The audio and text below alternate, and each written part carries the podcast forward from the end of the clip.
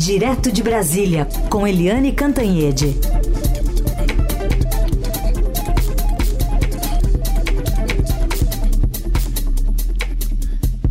Oi, Eliane, bom dia. Bom dia, Heisen. Bom dia, ouvintes. Você sabe, Heisen, que eu estava ouvindo você falar dos engarrafamentos. Sim. Eu fiquei pensando, puxa vida, as pessoas trabalham, trabalham, trabalham, estudam, estudam, estudam. Aí tem um feriado, um feriadão bom desses e a pessoa fica trancada dentro de um carro no engarrafamento. E o pior uhum. ainda, é, se a pessoa bate com o carro, já imaginou, em pleno feriado?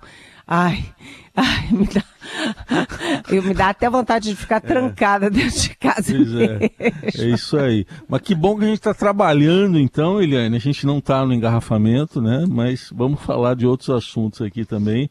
O é, que, que você diz aqui da ação brasileira? O Brasil agora convocando uma reunião do Conselho de Segurança da ONU para amanhã.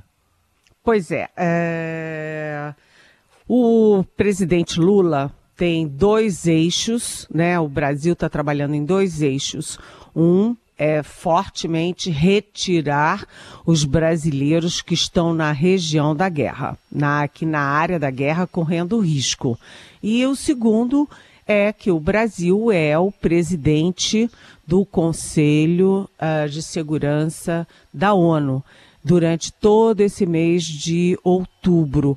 Então, o Brasil tem que articular uma saída, uma resolução, uma participação da ONU nesse, nesse, nessa guerra. Então, o presidente Lula, na segunda-feira, já ouviu o, o, assessor internacional, o Celso Amorim, ouviu também o ministro da Defesa, o José Múcio, né, porque ambos estão é, articulando é, a, a, trazer os, os nacionais e também reagir diplomaticamente à guerra. E na terça-feira, o presidente Lula conversou longamente por telefone com o chanceler Mauro Vieira, que estava em Camboja, no Camboja. E uh, com o Mauro Vieira, o Lula acertou a reunião, uma convocação de uma reunião extraordinária do Conselho de Segurança da ONU para sexta-feira, para amanhã em Nova York. O Mauro Vieira cancelou a ida a Filipinas, ele ia sair do Camboja para Filipinas, cancelou a ida e está indo direto do Camboja para Nova York. É, o que hum, a gente vê é que o presidente Lula, que está, todas essas reuniões dele são ou por telefone ou por videoconferência, porque ele está se recuperando da cirurgia no quadril, mas que o presidente Lula exigiu, determinou operações impecáveis para trazer os brasileiros, né? E mandou a diplomacia brasileira, inclusive o Celso Amorim, né? Ou seja, Itamaraty e assessoria especial internacional da presidência quebrarem a cabeça para tentar furar as divergências, o racha que existe no Conselho de Segurança da ONU. Então, o Brasil é, tentando se colocar aí na dianteira das discussões internacionais. Lembrando que aqui dentro do Brasil há uma intensa discussão sobre o, a posição brasileira, a posição do governo, porque os bolsonaristas, é, enfim, os mais ligados a Israel, eles estão uh, cobrando uh, do Lula é, e do governo posições mais radicais em relação ao conflito. E o Lula, no primeiro, na primeira manifestação por é, Twitter, né, agora o X, o Lula admitiu claramente que o atentado foi um atentado terrorista. Isso pode parecer pouco, porque é óbvio que foi um atentado terrorista, mas na linguagem diplomática, né, o Brasil é muito cuidadoso ao usar a palavra terrorismo e terrorista. Tanto que o Brasil é, não classifica o Hamas como um grupo terrorista. O Hamas é um grupo terrorista? É. E por que, que o Brasil não classifica? O Brasil não classifica porque, por tradição, né, por tradição da própria diplomacia brasileira, o Brasil usa a classificação adotada pela ONU. E como a ONU não classifica o Hamas de terrorista, a, o Brasil é, usa a expressão da ONU. O Brasil se recusa a tomar decisões unilateralmente. Isso vale para outros né? Por exemplo, no caso das Farc, né, da Colômbia. E aí ontem eu estava conversando com o ex-chanceler Celso Amorim e ele estava me dizendo, é, além do Brasil seguir a orientação da ONU, né, que só classifica como terroristas, por exemplo, a Al-Qaeda e o Estado Islâmico, né? Uh, além disso, o Brasil também sempre defende deixar portas abertas para negociação. E eu, no caso das Farc, por exemplo, foi muito bom que as Farc não tenham sido uh, taxadas oficialmente internacionalmente de terroristas, porque elas tiveram condições de negociar com o governo da Colômbia e se reintegrar à vida uh, normal a vida democrática da Colômbia. Então, há intensas discussões no Brasil, uma pressão grande da oposição, é, da extrema-direita, para o Brasil ser mais afirmativo. E ontem, finalmente, o Lula é, botou, apesar de ter chamado atentado de atentado terrorista, não tinha citado o Hamas. E ontem o Lula também, pelas redes sociais, é, pediu duas coisas ao mundo né, e aos países envolvidos. É, primeiro, que o Hamas liberte os reféns, as crianças que foram sequestradas. Né, porque é inadmissível você usar crianças numa guerra e crianças como escudos humanos. E também o Lula pediu para que Israel suspenda os bombardeios para permitir que crianças e suas mães possam sair da faixa de Gaza, da Cisjordânia, sem, é, sem risco de vida. Então, o Brasil tentando se equilibrar entre a sua posição histórica e a pressão da oposição para jogar mais duro contra uhum. o Hamas. Mas nessa questão aí da humanitária, aí é, é consenso também, Eliane. Não dá para ninguém defender o contrário disso, né? Pois é, foi uma sacada inteligente da diplomacia brasileira, Heisen. Por quê? Porque se você leva para a ONU uma discussão, ah, o Hamas é terrorista é ou não é terrorista, isso não vai a lugar nenhum né? Porque você não vai ter consenso na ONU. E, se, e basta um país votar contra e você não tem nenhuma posição consensual, nenhuma resolução possível. Então o Brasil percebeu que uh, o único ponto consensual é a questão humanitária.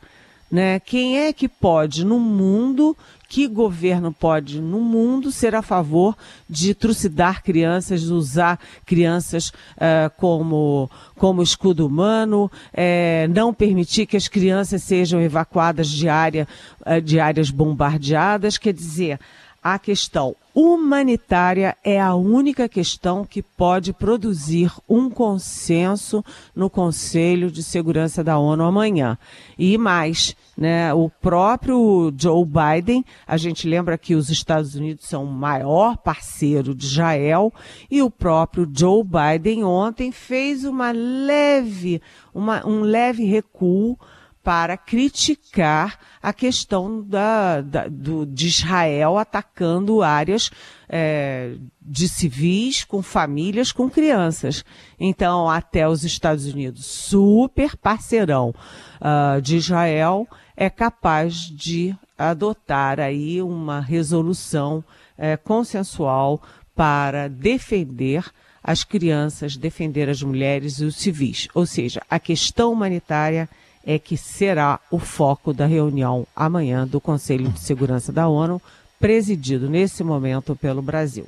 Eliane, é, o presidente Lula, você comentou aqui uh, o que ele fez nessas últimas horas, mas ele tem de um lado Itamaraty e do outro o assessor especial para a área internacional dele, o ex-chanceler Celso Amorim.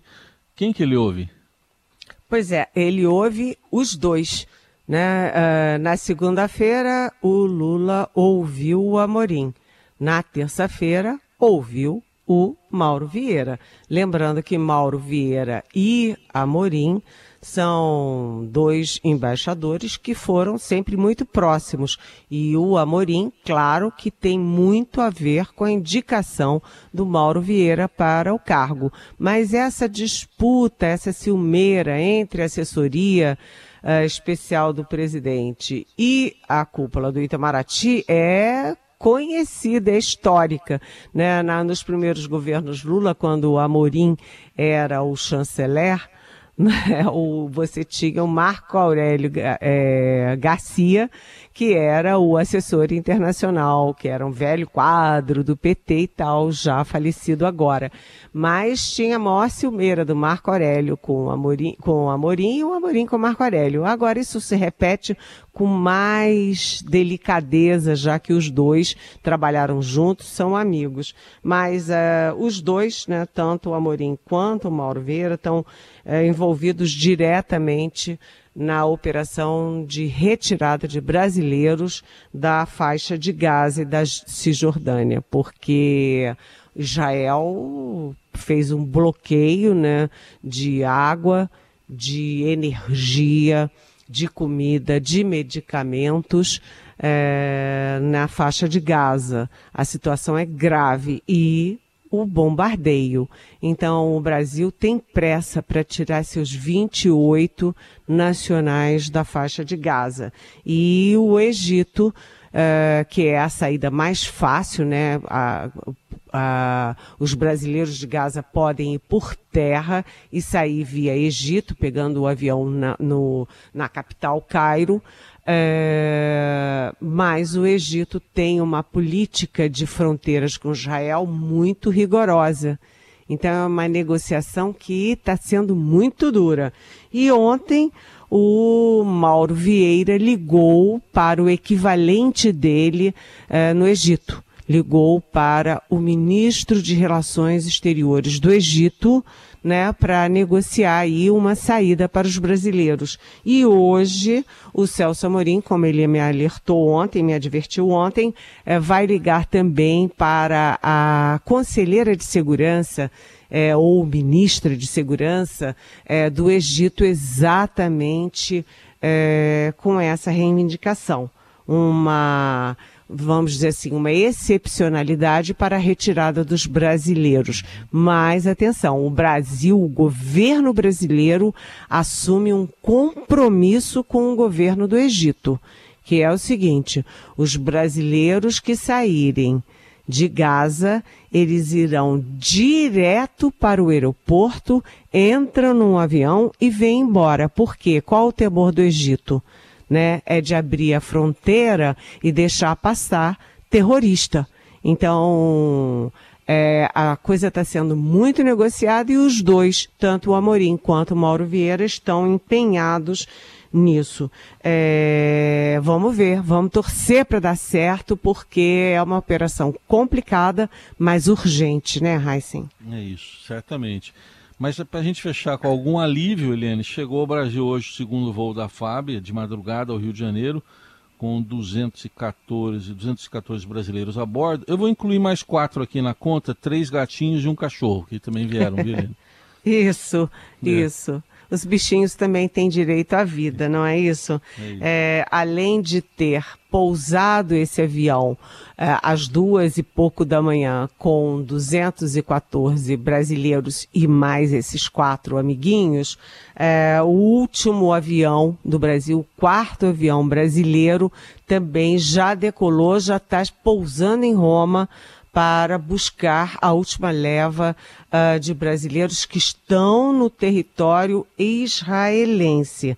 É, ontem, inclusive, eu perguntei muito no Itamaraty, perguntei para o Celso Amorim é, sobre aquela o comandante de Israel que disse que havia brasileiros entre os sequestrados do Hamas né, além do próprio governo de Israel ter recuado no fim da tarde, dizendo que não tinha mais certeza, se não sabe ou não sabe, o Itamaraty não tem nenhuma confirmação, nem de sim, nem de não. Então, o, o Itamaraty foi meio pego de surpresa com a informação de que poderia ter, mas não conseguiu confirmar. A, a suposição uh, na cúpula do Itamaraty e na embaixada em Israel é de que uh, a Carla Stelzer Mendes possa estar entre os sequestrados. Por quê? Porque eram três desaparecidos, né? Uh, dois foram encontrados mortos. E falta a terceira, que é a Carla. A Carla nem foi encontrada morta, nem foi encontrada viva, nem deu qualquer sinal de estar viva. Então agora a, o foco do Itamaraty é investigar se a Carla estaria ou não entre os sequestrados. A gente torce e muita gente ora para que ela esteja viva e bem, né, Heisen? Certamente, com toda certeza. Continuamos acompanhando, atualizando todo o noticiário aqui no Eldorado, também no portal do Estadão e com análise da Eliane Cantanhede sempre. Eliane, obrigado, bom feriado e até amanhã. Bom feriado, beijão.